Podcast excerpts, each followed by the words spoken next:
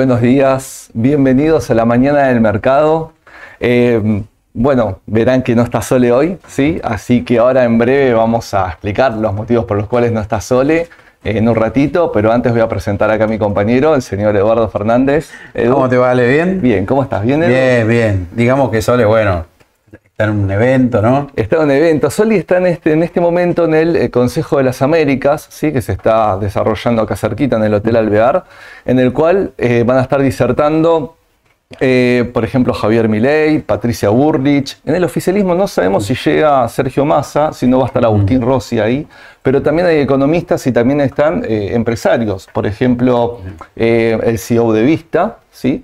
va a estar ahí disertando también, va a estar, creo que Horacio Rodríguez Larreta, va a estar el embajador de Estados Unidos, es decir, es, un, es una especie de composición muy importante de igual en el cual van a estar hablando y lo bueno, que Sol después nos va a traer toda la información, porque ella, viste, piensa permanentemente en el mercado, entonces va a estar todo lo que va a estar asociando o escuchando, lo va a estar relacionando con el mercado seguramente en el momento, pero lo bueno, ¿no? De ver el modelo más allá de lo que va a decir el oficialismo, lo que va a decir Patricia y lo que va a decir Milei también entre los empresarios que están ahí, ¿no? Es bastante importante. Así que eso nos va a servir un montón, nos va a servir para nuestros próximos eventos que ya vamos a hablar eh, eh, próximamente durante este vivo y eh, a ver, digamos, bueno, un poquito a ver cómo va a ser el panorama según el, presidente que vayamos a tener eh, a partir de fin de año, el año que viene. Así que bueno, muchas noticias, muchas noticias de Argentina, un montón. En, los últimos, en las últimas horas, en los últimos días del martes acá hay un montón de noticias, principalmente en nuestro país. Y arrancamos con el Fondo Monetario Internacional, es decir, el desembolso que al final se aprobó de 7.500 millones, Edu. Eh, en el cual este desembolso, es más, era un poco más de, más de lo esperado. ¿sí? Eso es bueno, es una buena señal. Justo días antes de que se reúna masa con, digamos, allá en Estados Unidos con, con, la gente del fondo, horas antes se había reunido el fondo con eh, Javier Milei. Sigo el equipo en realidad de Javier Milei y horas después, que, no tuvimos mucho dato, no tuvimos mucho, eh, sí sabemos lo que, lo, que Javier propone, es decir, ellos decían que quédense tranquilos porque mi ajuste va a ser superior al ajuste, digamos, de, lo que ustedes están planteando, pero no, sabemos mucho cómo fue la percepción del fondo en cuanto a, esa, a esa visita. Pero lo que sí sabemos es que horas después se juntó el gobierno, se aprobó, digamos, el desembolso de 7.500 millones, pero, pero, siempre hay un pero. Hay, un pero hay, hay, hay, una comilla, hay un asterisco porque nos cambiaron un par de objetivos. Todo lo que es el tema de meta de reservas, lo que es el ajuste fiscal y la financiación del déficit, sí, ahí se retocaron los objetivos para eh, eh, los, próximos, digamos, tiempos que se vienen, porque la verdad es que no veníamos cumpliendo. ¿sí? Exactamente. Entonces, bueno, uno de esos puntos es justamente el tema de, eh, de ver, digamos, cómo, cómo, digamos, podemos modificar esos objetivos e intentar, obviamente, cumplirlos, porque para, para eso está. Pero vamos a las placas, vamos a las placas, digamos, justamente, bueno, el Consejo de las Américas, que recién hablamos, y lo del, lo del, lo del Fondo Monetario Internacional, ¿sí? Esto que recién estábamos explicando del desembolso, que es muy importante. Ayer digamos, eh, hubo como alivio los papeles argentinos un poquito. es cierto. Trajo cierto alivio. Trajo cierto alivio. Algunos eh, tuvieron un desempeño un poco mejor, ahora vamos a hablar por qué. Pero bueno, eso es eh, algo, algo positivo para la Argentina, el tema, el tema del hermoso del fondo. Digamos que se esperaba la noticia, pero bueno, eh, por suerte se confirmó, así que el mercado sí lo tomó bien, digamos, por lo menos con el dólar vino cierta tranquilidad. Sí, bueno, eso... Que era lo esperado también. E, eso es verdad, pero... Eh, a ver, ¿con qué nos amanecimos hoy a la mañana? Porque hoy tuvimos noticias de temprano, habló el presidente hace poco en una grabación que hizo eh, digamos, eh, eh, que ya está grabado y, se emitió hoy a la mañana, una grabación en la cual nos decían que ingresamos al BRICS. ¿sí?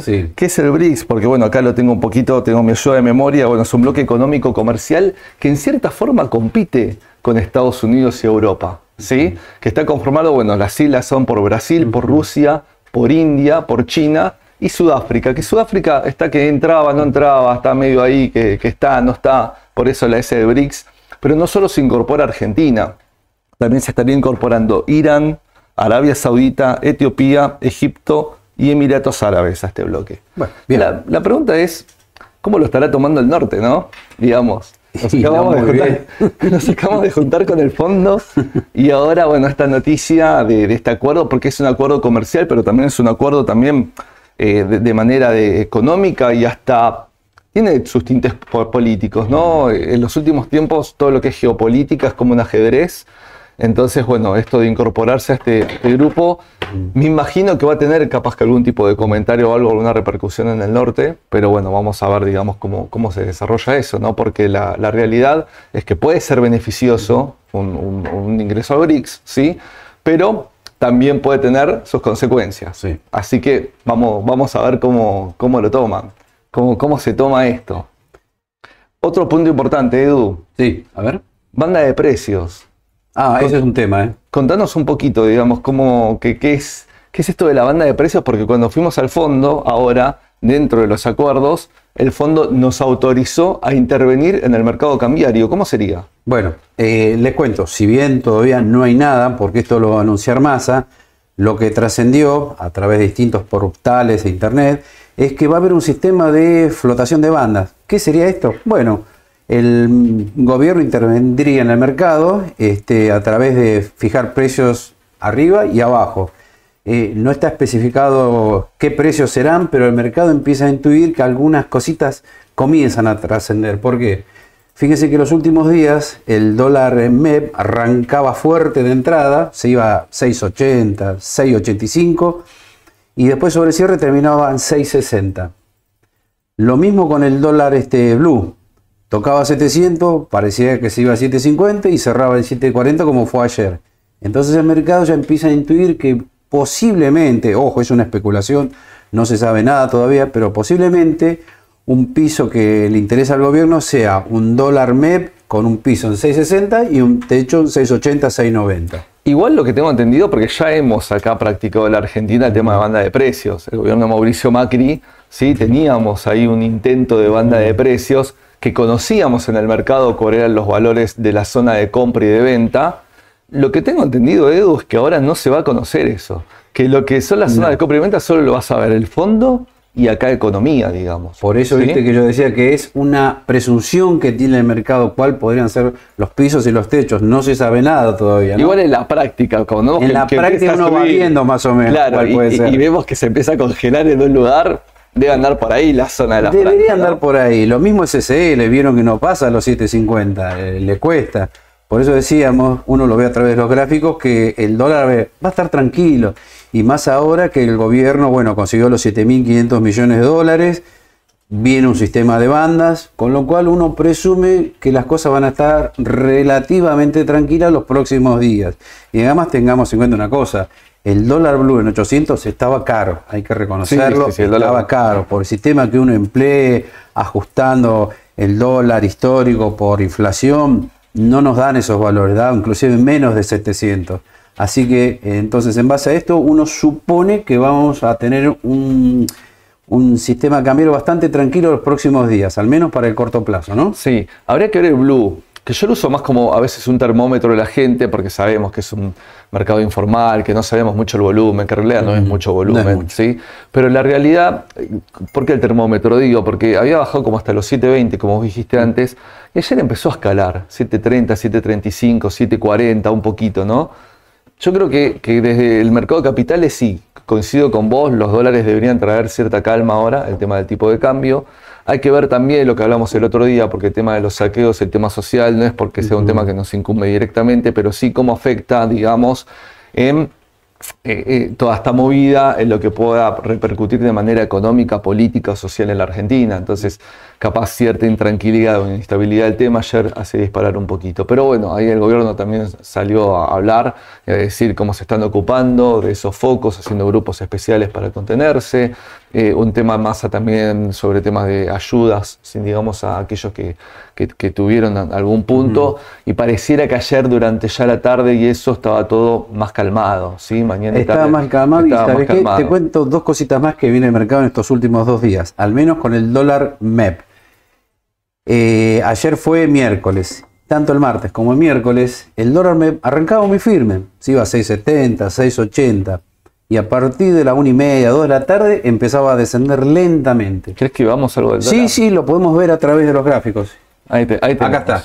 Eh, dólar MEP, a ver, 6.60, ¿no? 6.61 lo tenemos ahí. Sí. Bueno, ¿qué pasó? Como les decía, tipo 2, 12 y media de la tarde empezaba a descender el dólar MEP. 6.70, 6.65 y cerraba en 6.60. Bueno, esto sucedió tanto el martes como el miércoles, ayer. Con lo cual, uno tiene la sensación que el gobierno ya estaría interviniendo y el mercado eso lo olfatea, que 6.60 puede ser un piso que le interesa al, al gobierno, ¿no? Y por ende el mercado también porque va a estar atento, porque es si el blue, a ver, está en 7.20, 7.40, el MEP en 6.60, bueno, la verdad que es interesante un precio para comprar para aquellos que quieren hacerse de dólar MEP, ¿no? Sí, y un tema, Edu, ayer, lo que sí también notaba, que todavía no me termina de cerrar y esperemos que sea como vos decís para que se calme un poco, es que se había vuelto a ampliar la brecha entre, yo te tomo el, el- el MEP con letra, ¿sí? Porque son dentro del mismo grupo después del Sí. tema de, de la- del cambio de regulación, que si hago MEP por AL o GD, no lo puedo hacer por, por otros instrumentos. Bueno, te tomo el de letra, 684 contra el CCL, 746. Es una brecha amplia. Se amplió de nuevo un poquito ve, la sí, brecha, porque 12% a principios de, de la semana, después y pospaso, se había achicado un poco, después se volvió a ampliar y estamos, sí, estamos en una brecha grande de nuevo. Pero posiblemente, con lo que vos decís, Edu, puede ser que se achique de nuevo. Siempre aclaramos esto, ¿no? El que tiene el peso en Argentina, para, para el argentino, no es lo mismo comprarse con ese peso, ese dólar en el territorio argentino, dentro del mercado de capitales, que comprarse ese mismo dólar, pero liquidando en Nueva York. Y están dispuestos a pagar un 9, un 10% de diferencia para poder llevarse ese dólar afuera, ¿sí? Entonces, bueno, ver, también, digo, si se calma un poquito esta brecha, lo cual Sí. eso va a ser importante. Sí, es cierto. Así que bueno, repasamos un poco el tema de los dólares. Acá tenemos el Bueno, gráfico del mes, se ve bien, de claro. Acá el dólar. MEP se ve bien. Fíjese lo que les dije los dos últimos días. Es como que acá por gráfico, ahora uno ve que 6.90, 6.85 podría ser el techo que les decía del dólar MEP. Y bueno, vemos que también por gráfico en los últimos días había una fuerte sobrecompra, ¿no? ¿Qué nos está diciendo esto a través de los gráficos? Y que el, el dólar MEP debería descansar o debería caer inclusive un poco, ¿no? Esto desde el punto de vista del análisis técnico, ¿no? Sí, obviamente que estamos muy en no necesariamente tiene que ocurrir también. ¿no? Claro, este, esto es un, es un modelo como una ayuda, un- de dibujo, claro, Claro. Porque la realidad es que vamos a los vaivenes de las noticias, la economía, más, pasamos más por lo fundamental, pero ¿qué quiero decir esto? Ayuda como para verlo graficado y visiblemente en un dibujo, una forma de decirlo, en una sola mirada, cómo es una tendencia, cómo se podría calmar. Así que Y además- acá es como se está mostrando en estas Claro, últimas lo- velas. Lo, que quiero decir es solo para el corto plazo esto, ¿no? No estoy hablando de mediano plazo. Yo diría que esto puede suceder para los próximos días, semanas. No sé si llegaremos de acá a las elecciones con este sistema, ¿no? Pero bueno, por ahora esperamos un mercado tranquilo para los próximos días. Bien, bien, y a ver qué más tenemos. Bueno, un poco del Merval, Edu. Ayer justamente, mira ahí la vela, dólares. con estas noticias, con esto del fondo Sí. y un poquito el tema de, de que ayer subía. Vos sabés que algo interesante, que no sé si la gente se dio cuenta, en pesos, el Merval viene subiendo a razón de nueve ruedas de forma consecutiva y con buen volumen. Y acá te planteo lo siguiente, eh, ¿seguirá en pesos subiendo? Porque si el CCL está en un techo 750 Sí. y por ahí baja un poco, quizás tengamos una toma de ganancias en el mercado en lo que es renta variable en pesos, ¿no? Puede ser. Es una posibilidad, ¿eh? Sí, sí, es una venimos de posibilidad, varios claro. días de suba y yo creo que el mercado necesita un pequeño descanso, toma ganancias, como lo quieran llamar, ¿no? Eh, es verdad, coincido con vos, puede ser que haya una toma de ganancias en ese sentido. También veo que entre ya lo que marcaban las últimas ruedas, digamos, el mercado, sumado a estas noticias, puede ser de que se calme un poquito eh, el, el CCL o se congele, digamos, en O este se precio. congele en el mejor los casos mantenga. 750. O es más, yo me animo a decirte hasta que pueda bajar un poquito, mirá, en ese sentido. No, no lo veo bajando mucho, ¿eh? No lo veo bajando mucho, pero que pueda bajar un poquitito y ojo porque eso puede pegar en la cotización en pesos. ¿sí? Exactamente, tanto Exactamente. los papeles argentinos que tienen ADR afuera, como en los CEDAR también, ¿no? Exactamente, exacto. Eh, eh, eso eso, un eso es verdad. Bueno, y acabamos con al- algunos papeles. A ver, Algunos vamos a hacer un pasaje. De, de, digamos, de, de papeles argentinos, ¿sí? De- desde, desde la T, vamos a ver así desde gráfico. A ver, Pampa, Sí. que Pampa el otro día hablé el jueves, no sé si lo vieron. Fíjense en la decisión justa del jueves pasado. Mencionamos balances que vinieron de los últimos tiempos ahora en agosto y para mí la estrellita fue Pampa. Lo- Coincido plenamente desde lo- con lo que desde los números, la deuda, el EBITDA que siempre menciono, Es decir, me encantaron los números de Pampa y me parece encima el potencial que tiene el sector energético. Para él contarnos un poco de gráfico. Primero, bueno, decirte que coincido plenamente con vos. Todos los datos que tiraste son muy buenos de lo fundamental. Coincido plenamente porque así lo merita el segundo trimestre que presentó y creo que va a seguir ganando mucho más en el futuro. O sea, nos quedamos tranquilos que por fundamental el papel sigue siendo una muy buena opción y les diría por análisis técnico también, porque acaba de ser un nuevo máximo Pampa en dólares si uno mira la DR. Yo pensé que iba a descansar, pero no, no, tiene, Yo también, no tiene reparo. Si me jugaba, decía, de corto plazo subió mucho, va a descansar. Y no, el papel sigue muy firme. Así que eh, vuelvo a reiterar, como dijimos con Soles ya en varias oportunidades, Pampa es una buena opción. Para aquel que busca papeles argentinos, renta variable, sigue siendo una muy buena opción, porque nos apoyamos tanto en los fundamentales que dijo Alejandro, como el análisis técnico que mostramos acá, ¿no? Todos los indicadores apuntan al alza, tanto de corto, mediano y largo plazo. Sí, y aclarar un punto más, porque siempre lo vemos con el tema de, de, evaluación del oficial, el tema de las empresas con perfil exportador. Pero también lo que nos importa es el resultado o el ingreso, resultado positivo en dólares. Y en ese sentido, generadoras eléctricas o que participan en la generación eléctrica, como Pampa Energía, como Central Puerto, por ejemplo, parte de su EBITDA, parte de su resultado y sus ingresos son en dólares, porque tienen contratos, principalmente con Camesa, que en algún momento fueron por nueva energía en el sistema o por cierres de ciclo, ¿sí? que son en dólares. Contratos a 5 años, 7 años, 10 años, hay algunos que vienen del gobierno anterior a 15 años. Y la verdad que se respetan esos contratos de la potencia nueva en el sistema pagándose en dólares. Camesa podrá tener alguna demora en el pago. Sí, creo que hoy andamos entre los, no sé, 80 o 90 días, ¿sí? Pero lo está pagando, se está pagando. Y eso es importante porque estamos hablando que si bien son empresas que se endeudan en dólares, tienen ingresos en dólares. De hecho, Pampa de andar por un... También tiene su negocio petroquímico y su negocio, sí, Edu, de también de lo que es eh, oil and gas, petróleo y gas. Pero considerando todo eso, un 60% de su vida claramente debe andar por, eh, en dólares y Central Puerto un 70%. Es decir, son porcentajes muy importantes, tan importantes como una empresa exportadora, así que lo tenganlo en cuenta. Una sola cosita más de Pampa, pero ya de muy, pero muy corto plazo. Hay que ver qué pasa cuando llegue a los 49 dólares, porque ahí podría tener un leve descanso. Esto lo digo para aquellos que andan por ahí haciendo trading o juegan con opciones. 49 puede ser un techo de muy corto plazo nada más. Bien, bien, buen dato, sí, se está viendo acá. Bien. A, ver, vamos a ver cómo testean estos días ahí. Vamos a ver este, ahí este nuevo qué máximo, pasa con ese nivel. Porque a veces el, nuevo máximo tiene, el nuevo máximo hay que ver el volumen, ¿no? Si, si rompe o si testean un nuevo máximo y afloja un poquito por la toma de ganancias, Vamos a ver qué pasa con Pampa. Aluar. Bueno, Aluar. Siempre hablamos de Aluar, casi todos los días hablamos sí, de Aluar. Sí, sí, vamos a hablar poco de Aluar porque ya hablamos demasiado, nos cansamos de recomendarla y la verdad que mmm, produce algo bueno en uno porque dice, bueno, todo lo que vimos de Aluar se cumplió, inclusive sobrepasó todas nuestras expectativas. ¿Por qué? Porque cuando dio señal de compra dijimos que el papel estaba saliendo al alza y superó todos los objetivos. 520 primero, después 580, o sea que el papel siguió más de lo que pensaba. Así que bueno, vamos a ver ahora, ya se acerca el balance que va a llegar los primeros días de septiembre. Quizás la acción se está adelantando un muy buen cuarto trimestre, puede ser eso también, ¿no? Pero tengan presentes que hay que ver si supera la barrera de los 680, va a ser difícil eso. Sí. Tengan en cuenta que venimos de varios días de suba en forma consecutiva y ya comienza a ver, verán que esto, este gráfico tiene varias barras rojas que están delatando sobre compra. Así que la toma de ganancias está a la vuelta de la esquina. Tengan cuidado eso. Estaría más del lado de la venta en el corto que del lado de la compra, ¿no? O también si se empieza a enfriar un poco el volumen es porque la gente está manteniendo, tampoco está vendiendo, ¿sí? Uh -huh. Y eso también puede generar cierto estancamiento en el precio, Exacto. ¿no? Eso, eso, eso es verdad. ¿Qué más tenemos, Edu? Galicia, pero acá. Galicia, ¿qué, qué tema? Vamos Galicia? a hablar de Galicia. Vamos a hablar ¿Qué de Galicia, tema Galicia? Porque Galicia vino el balance, vino muy bien el balance. Ahora nos uh -huh. vas a hablar del tema del balance desde el, el, el tema de uh -huh. los resultados, ¿no? Y el tema de lo, lo que generó Galicia desde esos resultados. Uh -huh. Sigue estando obviamente el tema, esto está instalado en todos los bancos, Galicia también, de que parte importante de sus activos son títulos con el Estado, son LELIX, son bonos del Estado. Ese tema es un tema de base que sigue instalado y sigue estando y lo sigue mostrando los balances, ¿sí? en porcentajes realmente significativos.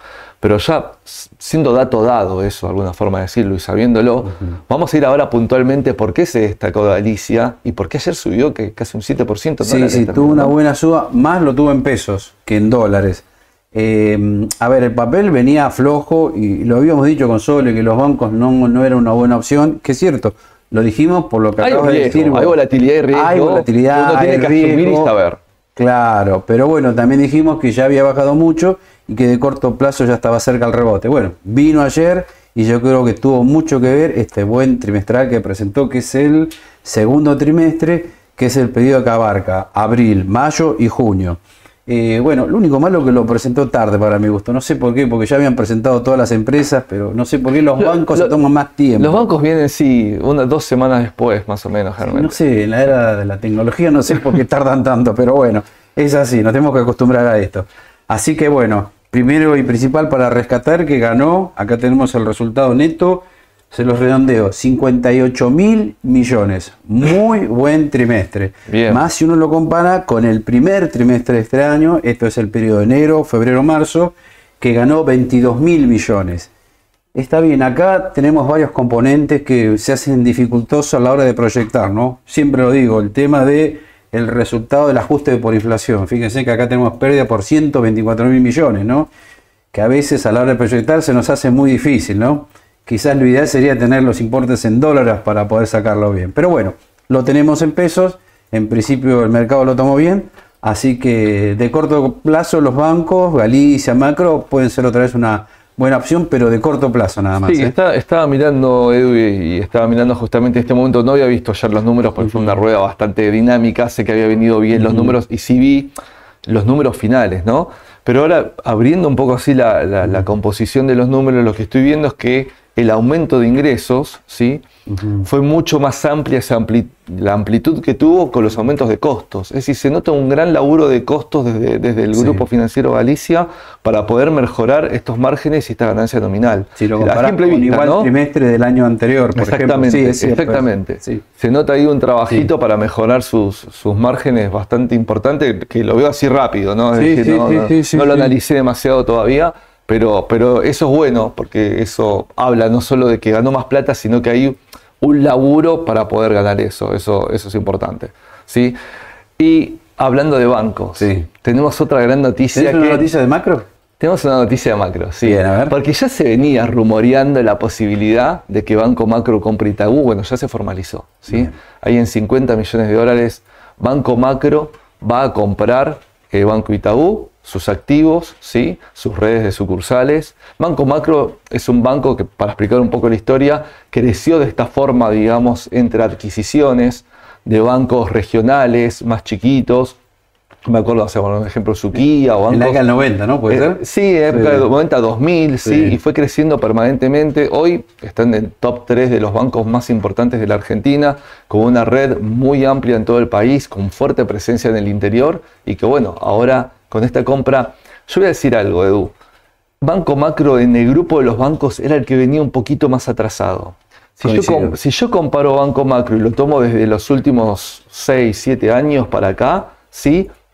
es al que más todavía le costó, digamos, eh, volver o, o, ganar esa diferencia. Capaz los otros bancos la ganaron más. Entonces, entre esta noticia entre las buenas noticias del sector. Creo que hoy estaba viniendo el balance también. ¿eh? Creo, que llegó, pero no tengo todavía los números. No, lo vi acceso, Yo tampoco tengo acceso a los números, pero sé que está llegando el balance. Si el balance es bueno con esta noticia y el atraso que para mí dentro del conjunto de bancos tiene macro, ojo porque macro tiene recorrido y puede, puede volar dentro de, su, de ese conjunto. ¿sí? También macro, obviamente, y vuelvo a lo mismo, tiene también LELIX importantes, tiene deuda con bonos. Creo que más que Galicia todavía era uno de los bancos que es más acreedor todavía que el promedio del resto de los bancos. Ojo con ese punto, pero me parece que Macro, dentro de este conjunto, puede ser una gran posibilidad. ¿eh? Sí, Yo creo que hoy, sí, sí, no, sé, no si en el pre tendrá volumen ahora en el exterior, en Estados Unidos. Me parece que estaba subiendo en el periodo, Está- 4%. está- ¿eh? sí, Sí, sí, porque a veces, mercado ya tomó nota de esa noticia que acabo de decir. Claro, porque viste que a veces en el pre no tenemos volumen en Estados Unidos con los papeles argentinos de manera importante, pero, pero digamos, ya acercándose ahora a la hora puede ser que haya, y seguramente hoy debería, no sé, vos viste cómo es el mercado a veces. ¿no? Pero debería, digamos, Banco Macro Sí. tener hoy un número importante, me parece, ¿no? En, cuanto a, a suba, debería. Vamos, Debería. A, vamos a ver qué es lo que pasa después en la rueda. ¿Qué más tenemos, Edu? A ver. Bueno, pará, ya nos vamos para el exterior. Pero quiero, quiero, no quiero dejar de repasar los temas, perdón, que paso pantalla en vivo con ustedes. Los temas que, bueno, ya hablamos de macro, hablamos de Galicia, hablamos del dólar, hablamos de la banda de precios, de, bueno, el FMI, de BRICS. Y nos queda, queda este datito. ¿Que trajiste el gráfico? ¿De, ¿Debemos dejar? Dejar, que sería Holcim, la ex Minetti. Sí, ahí tenemos una noticia también, ¿eh? Sí. No sé si. Que- Bueno, le- les cuento la noticia. Mientras voy buscando a ver si tenemos el gráfico. Dale, eh, les cuento que HAR, Holcim, ex Minetti, para aquellos que tienen la acción de hace mucho tiempo y la conocen por ese nombre, eh, va a pagar un dividendo de 731 Bueno, se millones me quedó en alma. Se eh, gana. de pesos, ahora para el 30 de agosto. Sí. Eh, no es un papel que por ahí a veces la gente lo pide mucho o lo sigue, pero bueno, este, para aquellos que quieran cobrar un dividendo, bueno, es otra opción más. Tengan presente también que es un papel del panel general, suele tener a veces poco volumen, está en un sector difícil, está en el sector de la construcción, Sí. que todos sabemos que la actividad económica se está contrayendo y el sector de la construcción suele ser el más golpeado. Es competencia de Loma, ¿no? Exactamente, bien, es un cementera. Sí, ¿no? sí, sí. Perfecto. Así que bueno, está en el, en rubro de la construcción, sector bastante difícil. Pero yo, yo lo que hablo a veces, que lo hablo con mis clientes también, Edu, viste que las economías son cíclicas, que cada tanto todo vuelve, ¿sí? Obviamente uno no sabe si en el corto puede comprar más barato o no, pero ¿qué quiere comprar algo para el largo plazo? ¿Sí? Y jugársela en este nivel de precios, ¿no? Digo, en algún momento algún brote verde vamos a tener. Esperemos que sí. En la, en la obra pública y el aumento de la obra privada tiene que venir, ¿sí? Me parece, ¿no? Entonces puede ser una apuesta, digamos, De largo plazo. de largo plazo. Sí. No lo veo en el No corto, eh, coincido, para en el nada, corto más, para nada lo ni veo. hasta en el mediano, te diría. Es más, Pero- te, te diría que por gráfico, mira, acá se ve bien, espero que lo vean ustedes también, cerca de 700 es como que tiene un fuerte techo. de Son papeles que, que si ajustaron un poco sus precios fue más por un tema de inflación.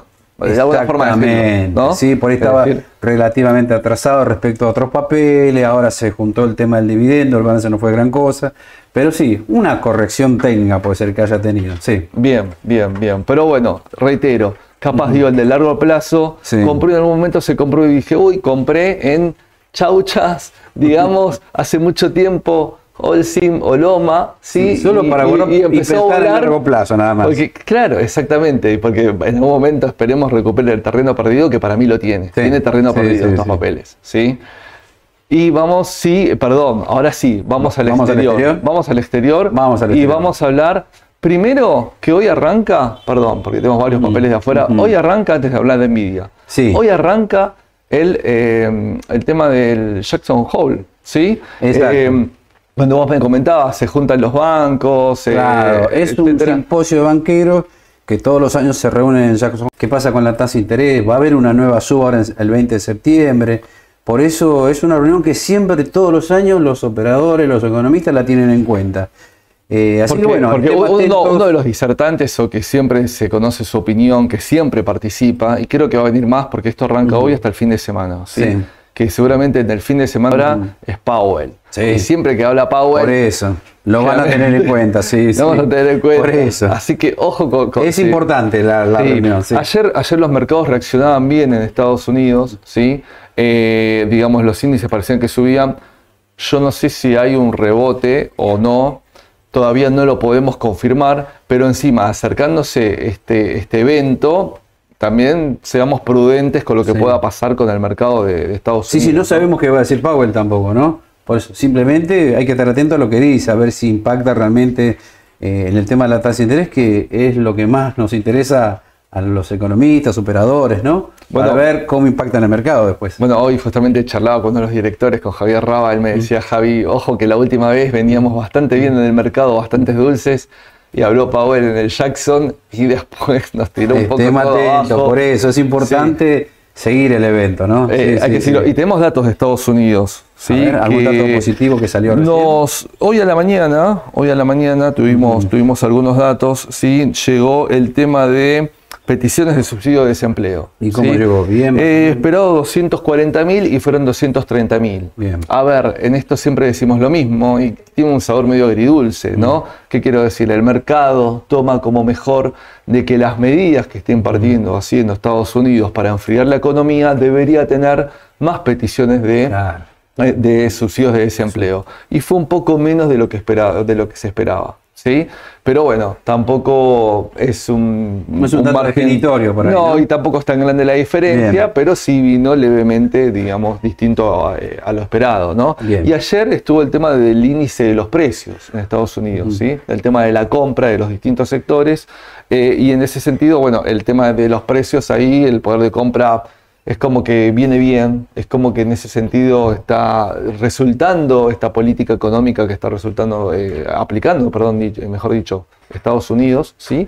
Así que vamos a ver, a ver cómo, eh, digamos, cómo, cómo repercute esto en el mercado, pero es- este es imposible, este- estos días con el tema de Jackson va, va a ser importante. Bien. Pero vino ayer en Estados Unidos Vino- uno de los balances importantes que nos faltaban y que le metió un punch ahí al sector tecnológico. Que Uno de los más esperados en Nvidia, eh, muy esperado porque creo que, no sé si vas a coincidir con lo que digo, pero viendo cómo es el mercado de Estados Unidos, Nvidia muchos decían, si viene bien sube 10%, si viene mal baja 10%. Sí. Había que jugársela. Nosotros varias veces hablamos de Nvidia que por gráfico nos, nos gustaba. No dijimos nada estos días porque nos generó mucha incertidumbre ese segundo trimestre. Pero bueno, fue muy bueno y les cuento, eh, se esperaba mm, 2 dólares con 07 para el segundo trimestre y ganó 2,70. Así que gustó mucho, fue mayor a lo esperado, por eso el papel en el pre debe estar subiendo 7%. Bueno, yo Ah, lo vi un importante. 4 ayer, ahora está un 7.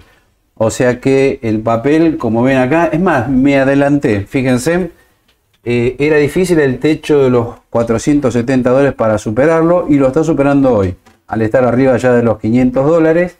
Entonces esto nos da la pauta que el papel va a seguir por lo que es análisis técnico, apoyado en estos buenos fundamentos que es el segundo trimestre, ¿no? Así que bueno, ahora con estos números sí se abre la posibilidad que vaya en busca primero de 530 dólares y eventualmente, vamos a ver, y esto siempre por análisis técnico, los 600 dólares. Se abre esa posibilidad, no estoy diciendo que vaya directo, ¿no? Se abre esa posibilidad por análisis técnico. Sepamos siempre que todo lo que sea relacionado a semiconductores, ¿no, Edu? Es un subconjunto dentro de lo tecnológico con mucha más volatilidad. En el 2022 fue el sector más castigado, ¿sí? más que la media de todo lo tecnológico. Y bueno, evidentemente ahora hay un recupero durante el 2023. Para mí tiene todavía margen para poder recuperar este sector Sí. de semiconductores. ¿sí? Así que fue muy bueno balance de Nvidia. Fue muy bueno tomado también por el resto de, de- de, digamos, de sus pares para el sector tecnológico. Sí. Así que eso fue importante. Y vos sabés que esto va a empujar seguramente al ETF que siempre seguimos, el QQQ de las tecnológicas que lo veíamos- creo que tenemos un gráfico, lo traje, me Sí, parece, a ver. sí, sí, sí, sí, que es el índice Nasdaq llevado a ETF. Claro. Porque se acuerdan que dijimos que venía con tendencia a la baja, que estaba por confirmarse. Bueno, por ahora, por ahora parece haberse abortado. ¿Por qué? Porque venía recuperándose los últimos días y hoy va a pegar una suba interesante producto de este segundo trimestre de Nvidia que va a impactar acá seguramente en este ETF.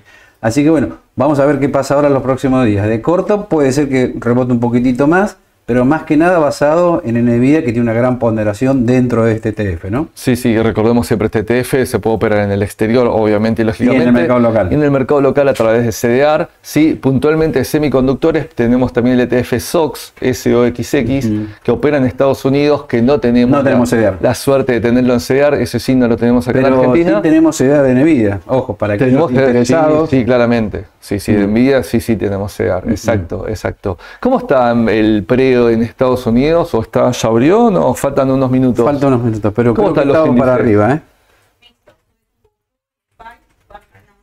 Bueno, sube, Bueno. sube lo tecnológico, sube un poquito menos el SPY Resultados seguro.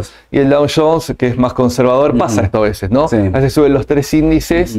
Eh, pero a veces cuando empieza a recuperar o sube más fuerte el, el QQQ o el Nasdaq, digamos, eh, lo tecnológico, termina descompensando al más conservador, el de consumo, el de empresas value de valor, como se le dice, como el Dow, porque hay un cambio de, de papel, ¿no? De Exacto. querer alocar en otro tipo de papeles. Entonces, bueno, a veces pasa, pero bueno, gracias, gracias y atrás por la noticia, por, por brindarnos. Y, tenemos ahora los tres papeles que hablamos el martes pasado. Vamos a repasar a- rápido. Rápidamente, dale. rápido, A ver cómo están. A ver, este ya hablamos. Ya les adelanto que de los tres papeles que recomendamos, eh, Ternium, Ford y Pfizer, el mejor hasta ahora está resultando eh, Ternium. No sé si lo ¿sí? tenés acá. Lo o tengo, vemos primero Ford. eh, vamos a Ternium, dale. Bueno, habíamos vos dicho, dispones, Edu, vos dispones, dale. claro, habíamos dicho Ternium con Soledad, porque a Soledad también le gustaba ese papel y a mí también. Y me dice, miralo por gráfico. Y le digo, la verdad que no está nada mal, porque cada vez que llega a la zona de los 38, 39 dólares, el papel repunta. Y más que se apoyó ahora en la media de 200 ruedas, como ustedes ven, siempre resaltamos esta línea roja que ven acá, es la media de 200 ruedas. Bueno, se apoyó ahí y salió el papel. E hizo un interesante rebote, ya pasó el primer objetivo 40 dólares con 40 y ahora va en busca de 41 con 40. Así que sigue siendo una buena opción de corto plazo Ternium. Bien, ¿puedo meter un condimento? O sea, Dale. Mi perfil fundamental me Dale, juega me gusta el en contra Sí, sí, te, sí. te- te lo voy a, A a- a meter, a echar a atacar. No, quiero hacer una aclaración por el tema que ya lo hemos hablado y quiero volver a aclararlo por las dudas del tema. Si exporta Ternium, no exporta Ternium, tiene perfil exportador, no lo tiene. A ver, voy a aclarar esto. Ternium Argentina, ¿sí? Vende casi todo el acero de manera local. Casi no exporta, es muy bajo lo que exporta los despachos que tiene al exterior. Ahora, el grupo Ternium es Argentina, México, está Brasil, está Estados Unidos y hay otros países más. ¿Sí? Tengamos esto en cuenta. Ternium Argentina tiene una participación de casi el 28% en Ternium de México. Que Ternium de México es eh, esta, sí, TX, es la que sí exporta y hace los despachos al mundo de acero. Casi el 50% del negocio de todo Ternium es México. Entonces, teniendo una participación del 28 en la que sí exporta, es como que indirectamente participo de eso. Exacto. El tema es que si Ternium México después en sus ganancias, supongamos, no distribuye el dividendo a sus accionistas, ejemplo, Ternium Argentina, ¿sí? es como que ahí Ternium Argentina no lo ve eso. Digo porque del otro lado está, pero ¿qué diferencia hay entre Ternium Argentina, que es Texar, entre Ternium, eh, que es todo el grupo, no es solo México, es todo el grupo Ternium? Bueno, esta es la principal diferencia, porque acá sí tenemos un perfil exportador, ¿sí? Exacto. a nivel, te diría, regional de América.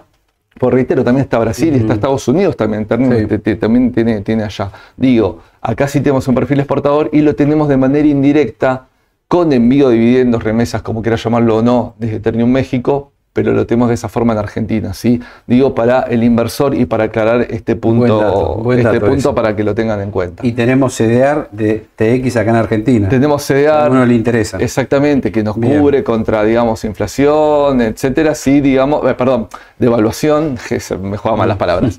Devaluación, sí, se aumenta el CCL o lo que sea, bueno, nos cubre, digamos, también eh, desde ese punto de vista. ¿no? Por eso, de los tres papeles que dijimos, este es el que mejor resultó. Hizo un rebote más que interesante y puede seguir un poco más, ¿no?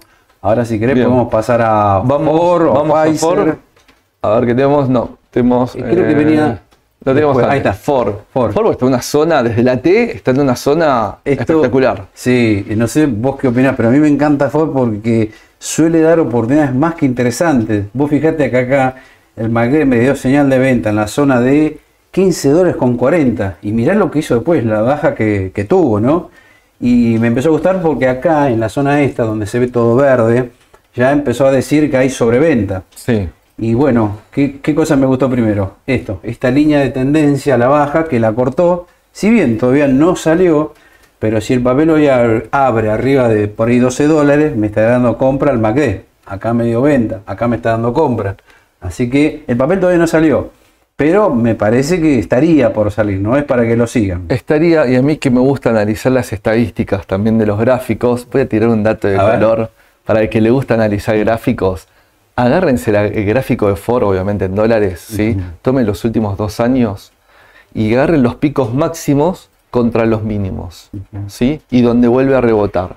más o menos es un plazo entre 40 y 45 días. Es casi un relojito suizo. Se está cumpliendo esta semana los 40 45 días. ¿sí? Es decir, analicen esas desde el punto máximo hasta el mínimo y el punto de rebote. ¿sí? Casi viene cumpliendo a rajatabla esos ciclos FOR desde el análisis gráfico les dejo ahí el datito para que ustedes también lo, vean y lo analicen. Una opción relativamente conservadora también, ¿no? Sí, desde los números está ahí, ni muy muy ni tanta. Tiene algunos temitas, ¿sí? Ya la, tengo que explorar más y analizar un poquito más a profundidad. Eh, también es un mercado altamente competitivo y nuevas tecnologías, esas cosas a veces te puede quedar un poquito fuera, ¿sí? Pero eh, no es ni muy ni tan tan. Ahí, andamos. una posibilidad. Sí, sí, sí, pero desde gráfico está muy bien. Está bien, está para salir. Está en un punto caramelo. Vamos a ver si despega o no. Esto sabemos que uno acá aportamos herramientas y bueno, después la práctica. Puede fallar, puede, fallar. apostamos no perfecto a análisis técnico. No, no, apostamos, es una herramienta más. Y vamos a la última. Eh, tenemos TX, TLH, eh, y, que nos trajiste si quieres comentar breve algo del gráfico. Sí, fíjate que acá hay algo interesante. El tema de la tasa de interés en Estados Unidos. Muchos dicen que estamos ya cerca del techo de la tasa de interés. Tengan en cuenta que estamos a un nivel de hace 16 años, cuando empezó esta crisis de las hipotecas subprime, con lo cual uno ya podría pensar si la inflación en Estados Unidos está relativamente controlada, y que la Fed podría subir la tasa de interés el 20 de septiembre, quizás sea así la última esa. Y a partir del año que viene, por ahí las tasas comiencen a bajar lentamente si la inflación lo permite, ¿no? Con lo cual, si ese escenario se cumple, bueno, es una muy buena oportunidad los bonos del tesoro. Y acá sí voy a un perfil conservador, ¿no? Sí, sí. Aquellos que no quieren renta variable, quieren algo renta fija, cobrar un interés, bueno, se abre una interesante oportunidad para el ETF TLH. En el exterior lo tenemos. En el exterior estamos hablando, ¿no? Siempre en el exterior ahora. Eh, en estos niveles de 100, 102 dólares, parecería que está queriendo rebotar. De hecho, ayer rebotó, como verán acá, eh, la zona de, a ver si digo bien, sí, 102 dólares. Ahí rebotó fuerte. Así que se podría ver una interesante oportunidad de mediano a largo plazo. ¿eh? No, no estoy hablando tanto en el corto ahora. Para aquellos conservadores que quieren hacer algo así con un perfil medianamente conservador, es una buena oportunidad de largo a mediano plazo. Y acá si estiraríamos el gráfico Edu, esto viene así en cuanto a precio por la curva de rendimiento. Si aumentamos la tasa, el precio va esto se deprime para, digamos, para, para que se entienda por qué está pasando desde, la cotización. Si vemos que, claro, eh, la tasa de interés empieza a bajar, el precio empieza a subir, ¿no? Claro, exactamente, exacto. Y lo último, Edu, que habías dicho, bueno, ya hablamos del QQQ. Ah, no, vamos, ya está. no queda Pfizer, pero bueno, Pfizer está más o menos parecida a, Ford, me parece. Así que bueno. Vamos a pasar al momento ah, clave del momento cierre del vivo, que son las preguntas. ay, ay, ay. Bien, a ver, vamos con las preguntas. Vamos con las preguntas. ¿Existe alguna relación entre la cotización en pesos 100 dólares de las acciones argentinas? Por ejemplo, IPF, Pampa y TGS entendiendo la relación en el caso de los CDRs según ratios, pero no lo veo en acciones argentinas que cotizan afuera. Bueno, sí, hay una correlación entre la cotización en dólares en el exterior y la cotización del mismo papel en Argentina en pesos. Sí hay una relación en cuanto que los ADRs es como el certificado de depósito del papel extranjero que cotiza en Estados Unidos. Sí, y también tiene ratios. Supongamos que hay muchos que tienen un ratio de 10, etcétera, hay como un listado, ¿sí? La gran mayoría es un 10-1 el ratio, pero no todos, no todos, lo aclaro. Entonces, si uno toma el precio, lo divide por el ratio y hace la conversión de moneda por el tipo de cambio de contado con liquidación, te da más o menos el CCL. Obviamente, y pasa lo mismo que los CDRs, cada papel va a tener su CCL. Y a veces ha pasado en Galicia que a veces se distorsiona un poco su CCL, ¿sí? Porque hay un tercer factor, que es la oferta y demanda en cada mercado, en Argentina y la oferta y demanda en Estados Unidos. Y esas fuerzas a veces, si bien pueden llegar a, tirar para un lado o para el otro, ¿sí? Eh, eh, digamos, eh, puede, digamos, se asemeja siempre a, converger en un CCL por un acuerdo de cambios o el mercado automáticamente a converger en CCL. Pero sí, los ADRs también lo tienen. Por ejemplo, eh, eh, los CDRs que tienen un ratio de 5 a 1 o Apple que tiene de 10 a 1, en el caso de IPF estamos en, en, 1 a 1. Es el mismo ratio, ¿sí? Pero bueno, reitero, habría que, hay una lista eh, de, ratios, ¿sí? No me acuerdo si está en BIMA o en la SEC, hay que buscarlo, pero están.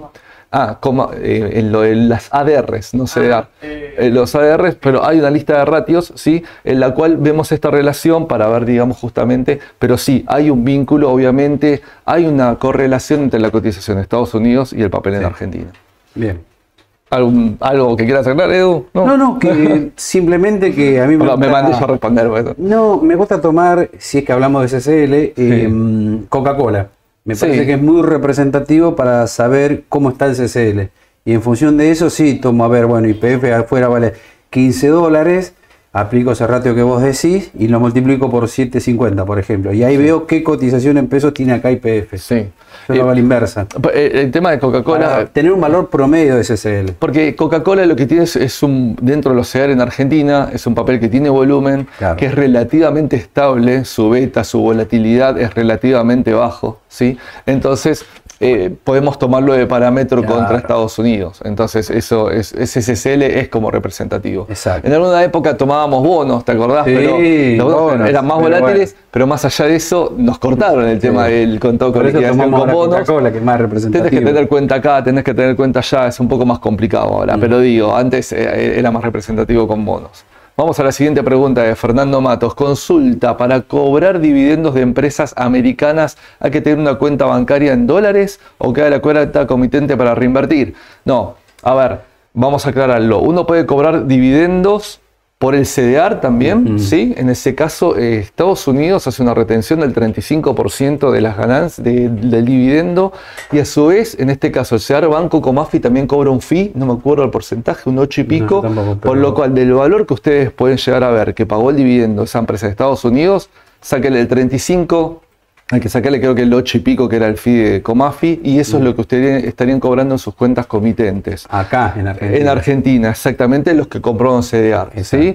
Eh, eso va a quedar con un concepto en caja de valores como dólar 7 mil, dólar 10 mil, que es un concepto de renta de dividendo. ¿sí? Eso lo pueden mandar a su caja de ahorro en dólares, eh, digamos, bancaria, no hay ningún problema en ese sentido. Y en el caso de nuestros clientes, por ejemplo, que con la misma cuenta Edu pueden operar tanto en Argentina como en Estados Unidos, el que compró en Estados Unidos cobra el dividendo directamente en dólares en, el exterior, ¿sí? con su posición que tiene afuera. También por ser extranjeros tenemos esta retención del 35, ¿sí? por ahí con la consulta de, Fernando, em, podés dejarlo en tu cuenta comitente, no hay ningún problema, pero si los querés ir, digamos, juntando esos dólares en algún momento, llevándotelos a tu cuenta bancaria, lo podés hacer.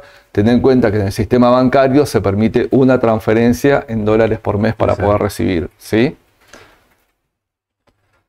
También Fernando, Siconi, lo de Nvidia, ¿impulsará el mercado hacia arriba? Sí, bueno, un poco ya lo dijimos, ¿no? Nvidia seguramente va a impulsar al mercado tecnológico. Por eso decíamos, seguramente va a haber un renovado impulso al ETF del QQQ, pero más que nada por la suba de Nvidia, que por este buen balance que presentó, eh, debe estar subiendo ya un 4, 5, 6%, estimo, ¿no?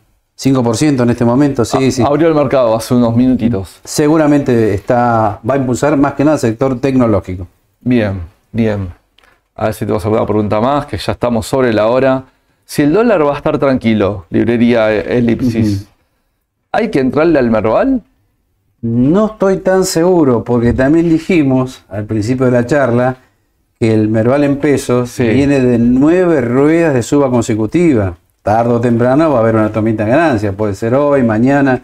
No sé si hay que entrar al Merval en pesos si vemos un CCL más quizás eh, quedándose en 7.50 o corrigiendo algo también. Convengamos que no es una relación tan antagónica la que hay, sino es más complementaria desde ese punto de vista. Sí. Es decir, tenemos muchos ADRs a ver, muchas empresas argentinas de peso para nuestro índice Merval que tienen su AR en Estados Unidos. Sí. Y ahí eh, volvemos a lo mismo, al vínculo que nos deja entre monedas cotizar en ambos mercados. Entonces, en ese sentido, yo, yo puedes la oportunidad por las dudas. Quizás esté más selectivo a partir de ahora. Pero podés irte siguiendo un bono, pesos, corregible por ser, Algún por bono por ser, por ahí, si ves una que una corrección de corto plazo, sí el más conservador puede caucionar si ve que se puede planchar un poco la cuestión. No es mala idea decir, bueno, vendo porque ya subió mucho, me paso a una caución en peso la puedes hacer a uno, Espero tres, que corrija días, y, pero y exactamente, y ahí vuelvo a comprar. va. Exacto, mira cómo te leí la mente. Bien, bien, me tenedor, tenedor, telepatía. Edu. Muy bien. Mauricio, con estos fondos del FMI, ¿cómo ven al CCL y al MEP? Por mis CDRs, pregunto. Bueno, muy buena pregunta, lo que hablábamos un poco al principio, me parece que debería tener un poco de tranquilidad el mercado cambiario, ¿sí? Sí, en ese sí, sentido. coincido también. Tranquilidad, no lo veo bajando mucho, No. pero sí tranquilidad en cuanto al tipo de cambio, me parece, no sé. Sí, sí, sí, sí, opino lo mismo. Y más que va a estar este sistema de bandas cambiarias que no sabemos cuál va a ser el piso, el techo. Al principio sacamos una deducción, cuál podría ser, pero no necesariamente quiere decir eso. O sea que lo veo ahora todo más cauteloso y con un dólar más tranquilo, como dijimos. Bien, bien. A ver si tenemos alguna pregunta más. Si el Merval en contado con liquidación rompe el techo, ¿sí? ¿También deberías dar una opción que pasaría el Merval en pesos?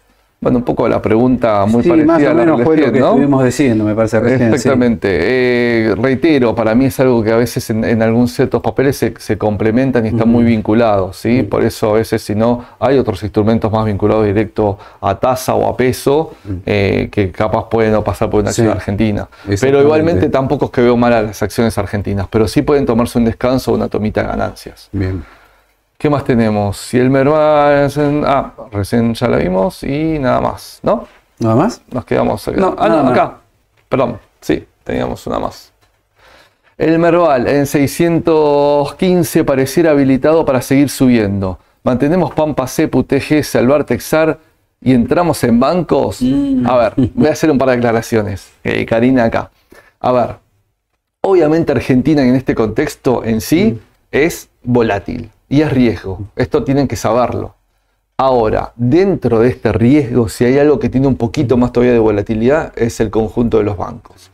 Por el riesgo que tienen, sí, porque ahora están viniendo bien los balances, entonces te esperan una subida de, golpe, después se dio una noticia que no acompaña mucho desde lo económico desde el país o desde lo político y corrigen más que el resto de todos los papeles, que reitero, ya en un clima de volatilidad y riesgo, ¿sí? Sí. Por lo tanto, el tema de los bancos puede ser ahora, porque tenemos esta noticia de macro, tenemos esta noticia de Galicia, eso puede empujar al sector, Pero para el corto plazo, quizás. ¿no? pero para el corto. Sí. Siempre tomar con prudencia qué puede llegar a pasar con los bancos de cara al futuro. Exacto. ¿sí?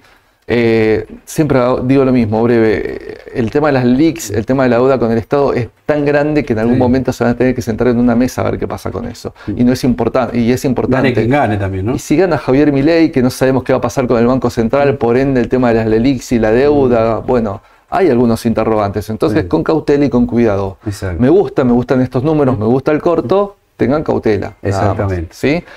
Bueno, dejamos ahora sí ¿Terminamos? el teléfono. Siempre Bien. recordamos nuestro teléfono WhatsApp. Eh, Se quieren escribir, recibir alertas, mensajes nuestros, acá está el teléfono. Recordamos que el 13 de septiembre tenemos el evento de empresas, ¿sí? Eh, y después vamos a tener el evento una semana después, digamos, pero vamos a, ver, vamos a ver más detalles. Nada, Vamos a ver- después vamos a ver más detalles, pero en principio el evento de empresas el 13 de septiembre, eh, presencial, que lo vamos a hacer. Así que los esperamos como siempre. Hoy a la tarde, Edu, voy a estar, espero con Sole, creo que Sole ya va a volver Sí. para la tarde, estimo que con Sole. Eh, si no, alguien me va a acompañar, no me van a dejar solo, vamos a ir IPF desde el análisis fundamental. Eh, solo IPF porque es una empresa compleja, amplia, así que al que le interese IPF, conocer bien de su negocio, sus posibilidades, sus riesgos, hoy sí hacemos el- la decisión justa a las 5 de la tarde y los esperamos el martes que viene Bien. también con la mañana del mercado. Espero que lo hayan pasado ameno. Siempre gracias por acompañarnos del otro lado y por el amor que siempre nos dan. Eso nos da fuerzas para seguir y poder estar acá y brindar que queremos hacer una herramienta que sea útil para ustedes. Denle like, síganos en nuestras redes, en TikTok, en YouTube, en Instagram. Así que nos despedimos acá con. Eduardo. Que tengan buenos días. Hasta luego.